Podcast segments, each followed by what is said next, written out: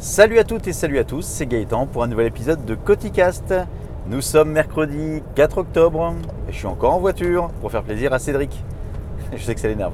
Euh, petit point d'actualité podcastique. Donc euh, est sorti ce week-end, enfin dimanche, le quatrième épisode de OLR, on lâche rien, sur le repas. Euh, podcast auquel j'ai participé. On était assez nombreux puisqu'il y avait Pascal de Chouette, j'ai perdu 500 grammes. Il, avait Odile, il y avait Odile pardon, de Crocodile. Il y avait Sébastien de anciennement Sebcast et maintenant je ne sais plus quoi sur Sebencast ou Cast Seb, pardon. On avait également Nico de Nico Réagi et Cédric de Minecast euh, G-Side. Donc voilà, donc c'était un épisode sympa à faire. On l'a fait vendredi soir. Le montage a été très rapide par Cédric, bravo et merci. Et c'était déjà en ligne donc euh, dimanche. Donc on a battu un. On a fait l'inverse du précédent épisode, on avait mis un mois et demi pour faire le montage. Bref, donc un nouvel épisode, si vous êtes intéressé, allez l'écouter. Et puis si ça vous plaît, mettez des petits commentaires sur euh, iTunes.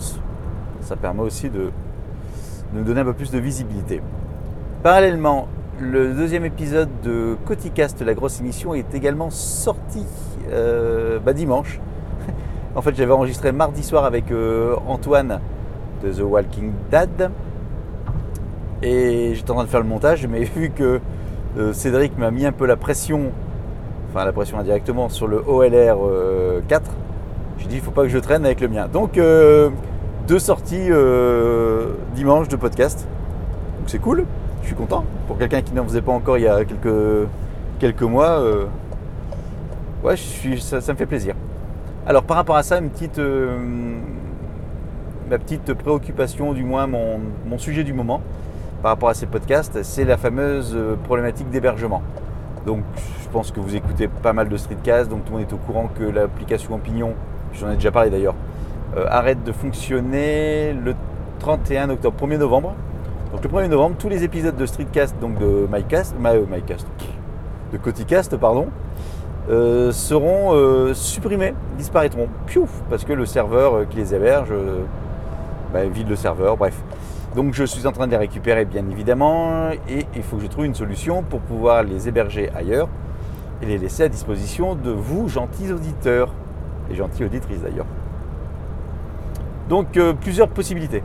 Première possibilité, je migre sur Spreaker, qui est en fait l'équivalent de, c'est le même type d'application qui permet d'enregistrer, qui permet de publier et d'héberger assez facilement. Et ça fonctionne avec un abonnement. Deuxième solution, SoundCloud. SoundCloud, c'est euh, bah, une, plateforme d'hébergement euh, de musique et notamment de podcast qui vous permet de euh, bah, d'héberger vos podcasts tout simplement. C'est ce que j'utilise pour l'instant avec Coticast, la grosse émission. Pareil, ça fonctionne sur abonnement. Et enfin, troisième solution, c'est d'héberger directement sur le blog, donc en l'occurrence le blog Cotigeek. Vu que je paye déjà un hébergement à l'année, donc autant mutualiser, enfin de utiliser cet hébergement et éviter de repayer à droite à gauche. Sauf que je suis en train de galérer pour essayer d'intégrer ça proprement. Et il restera la problématique de toute façon d'enregistrer notamment les Coticasts tels que celui-ci et de pouvoir les mettre sur le site et les publier assez rapidement, puisque l'intérêt du streetcast, l'intérêt. Un des avantages, c'est que là, j'appuie sur un bouton, j'enregistre, et après, j'ai juste appuyé sur un deuxième bouton et ça part directement dans les nuages pour arriver dans vos oreilles. Donc, je suis en train de, réfléchir à tout ça, sachant que SoundCloud, SoundCloud, je vais essayer de le dire. Donc, j'ai pris un abonnement pour euh, donc, euh, Coticast, la grosse émission, et en fait, on a 30 jours pour euh, l'annuler. Donc, je l'ai pris le 14 septembre, et donc j'ai jusqu'au 14 octobre, soit 10 jours encore, pour me décider. Donc, faut pas que je traîne. Alors, je me suis, donc en réfléchissant à ça, je me suis dit, je vais aller voir ce que font les, les vrais de vrais, les vrais podcasteurs, les, tatoués, les loulous, comme dirait l'autre. Donc j'étais voir, euh, enfin j'étais voir, je n'ai pas été les voir, mais à regarder plutôt. Donc Guillaume Vendée, pour tous ses podcasts, il les héberge sur SoundCloud. Et Patrick Béja, il les héberge en propre sur son fiche, euh, sur son fiche, sur son site French Spin. Donc, euh, bah, je suis pas plus avancé. Bon voilà, c'était juste ma préoccupation du moment, je voulais vous en parler. Autre chose, rien à voir du tout avec la choucroute. Le Goldorak Xiaomi, donc l'aspirateur, il est enfin réparé. La pièce est arrivée hier euh, de chez AliExpress. Je trouvais ça dans la boîte aux lettres en rentrant du boulot. Ben, j'ai mis une petite, euh, une petite photo sur Instagram d'ailleurs. Il y a un petit live derrière, euh, un petit story une fois qu'il fonctionnait. Donc j'ai changé la pièce. C'est super simple à changer. Il y a quelques vis à retirer pour le capot et pour le, support du.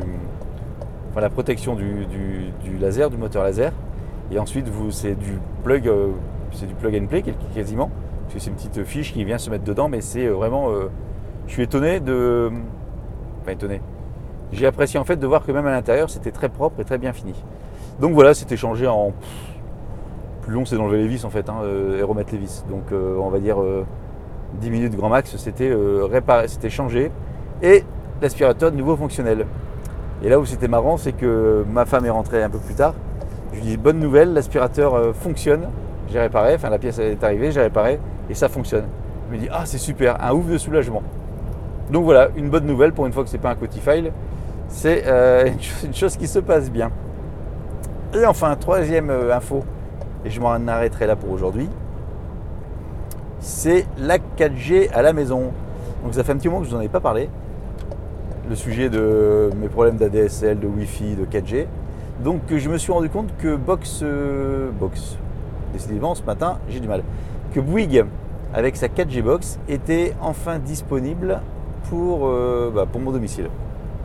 J'ai trouvé ça la semaine dernière. Donc bah, je l'ai commandé. Euh, j'ai pris l'abonnement, donc c'est par contre c'est 30 euros par mois. Et ça vous. Comment? Donc il vous envoie un modem avec une carte SIM, un modem 4G avec une carte SIM. Et l'idée c'est de passer par internet uniquement en 4G. Donc normalement j'aurais recevoir ça, recevoir ça aujourd'hui. J'ai reçu une notification comme quoi l'expédition était en cours. Donc euh, je vais récupérer ça et je vais pouvoir euh, faire mes muses et faire mes tests. Sachant que là aussi il y a un mois de période d'essai, on va dire. Si le produit ne me satisfait pas ou si la connexion n'est pas euh, au rendez-vous, je pourrais toujours l'annuler et le renvoyer. Donc jusqu'à maintenant j'étais en bah, chez Bouygues en ADSL tout simple, pas en, pas en offre triple play, juste ADSL et téléphone. Je paye euh, 5 euros par mois parce que j'étais arrivé sur une promo euh, l'année dernière. Mais avec ça, je suis qu'à 2,2 2 mégas, 2,5 mégas. Donc, euh, le bonjour, bonjour, je voudrais- hop, voilà, c'était le péage, au revoir. Donc, par rapport à ça, euh, l'idée après, c'est de positionner cette fameuse box 4G au meilleur endroit possible dans la maison pour capter le meilleur, euh, la meilleure 4G, le meilleur débit. Si vous m'avez, si vous m'écoutez depuis longtemps, vous, savez que quand lorsque Bouygues a sorti euh, sa box 4G, alors j'étais pas éligible, mais euh, ça m'avait fait,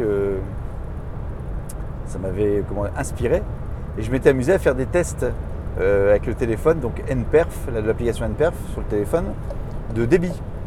Donc je l'avais fait à plusieurs endroits de la maison, et selon les endroits, près de la fenêtre par exemple au premier étage, j'arrivais à 60 ou 70 mégabits, euh, donc mégabits, méga, bref, 60 ou 70 mégas on va dire, près de la fenêtre. Et lorsque je m'étais quasiment près du grenier, j'étais à 80, 90, voire 100. Donc je me suis dit, c'est un super débit. Le jour où ça arrive, où la box est disponible, ça va envoyer du pâté.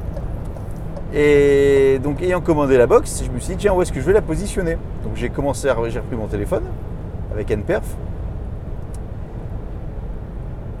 Ah non, c'est vrai, c'est des gens qui se prennent en photo. Je pensais qu'il y a des gens qui allaient se jeter du pont, ça m'a fait bizarre. Pardon. Euh, donc avec NPerf, j'ai fait des, tests de débit. Et là, le débit est vachement plus faible qu'avant. Donc j'ai réussi à choper au meilleur du meilleur euh, une vingtaine de mégas, 20-25, selon les endroits de la maison. Donc en gros divisé par 4. Ce qui est étonnant parce que euh, autour de chez moi, la densité de population n'a pas tellement changé.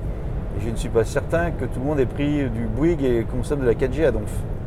Donc c'est une première, euh, premier étonnement.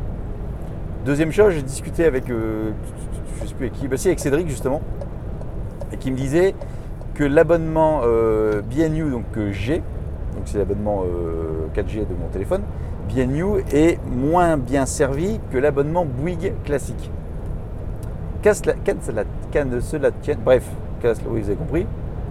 Euh, donc j'ai sorti euh, mon téléphone du boulot, mon téléphone professionnel qui est dans sa boîte, puisque je fais un transfert d'appel.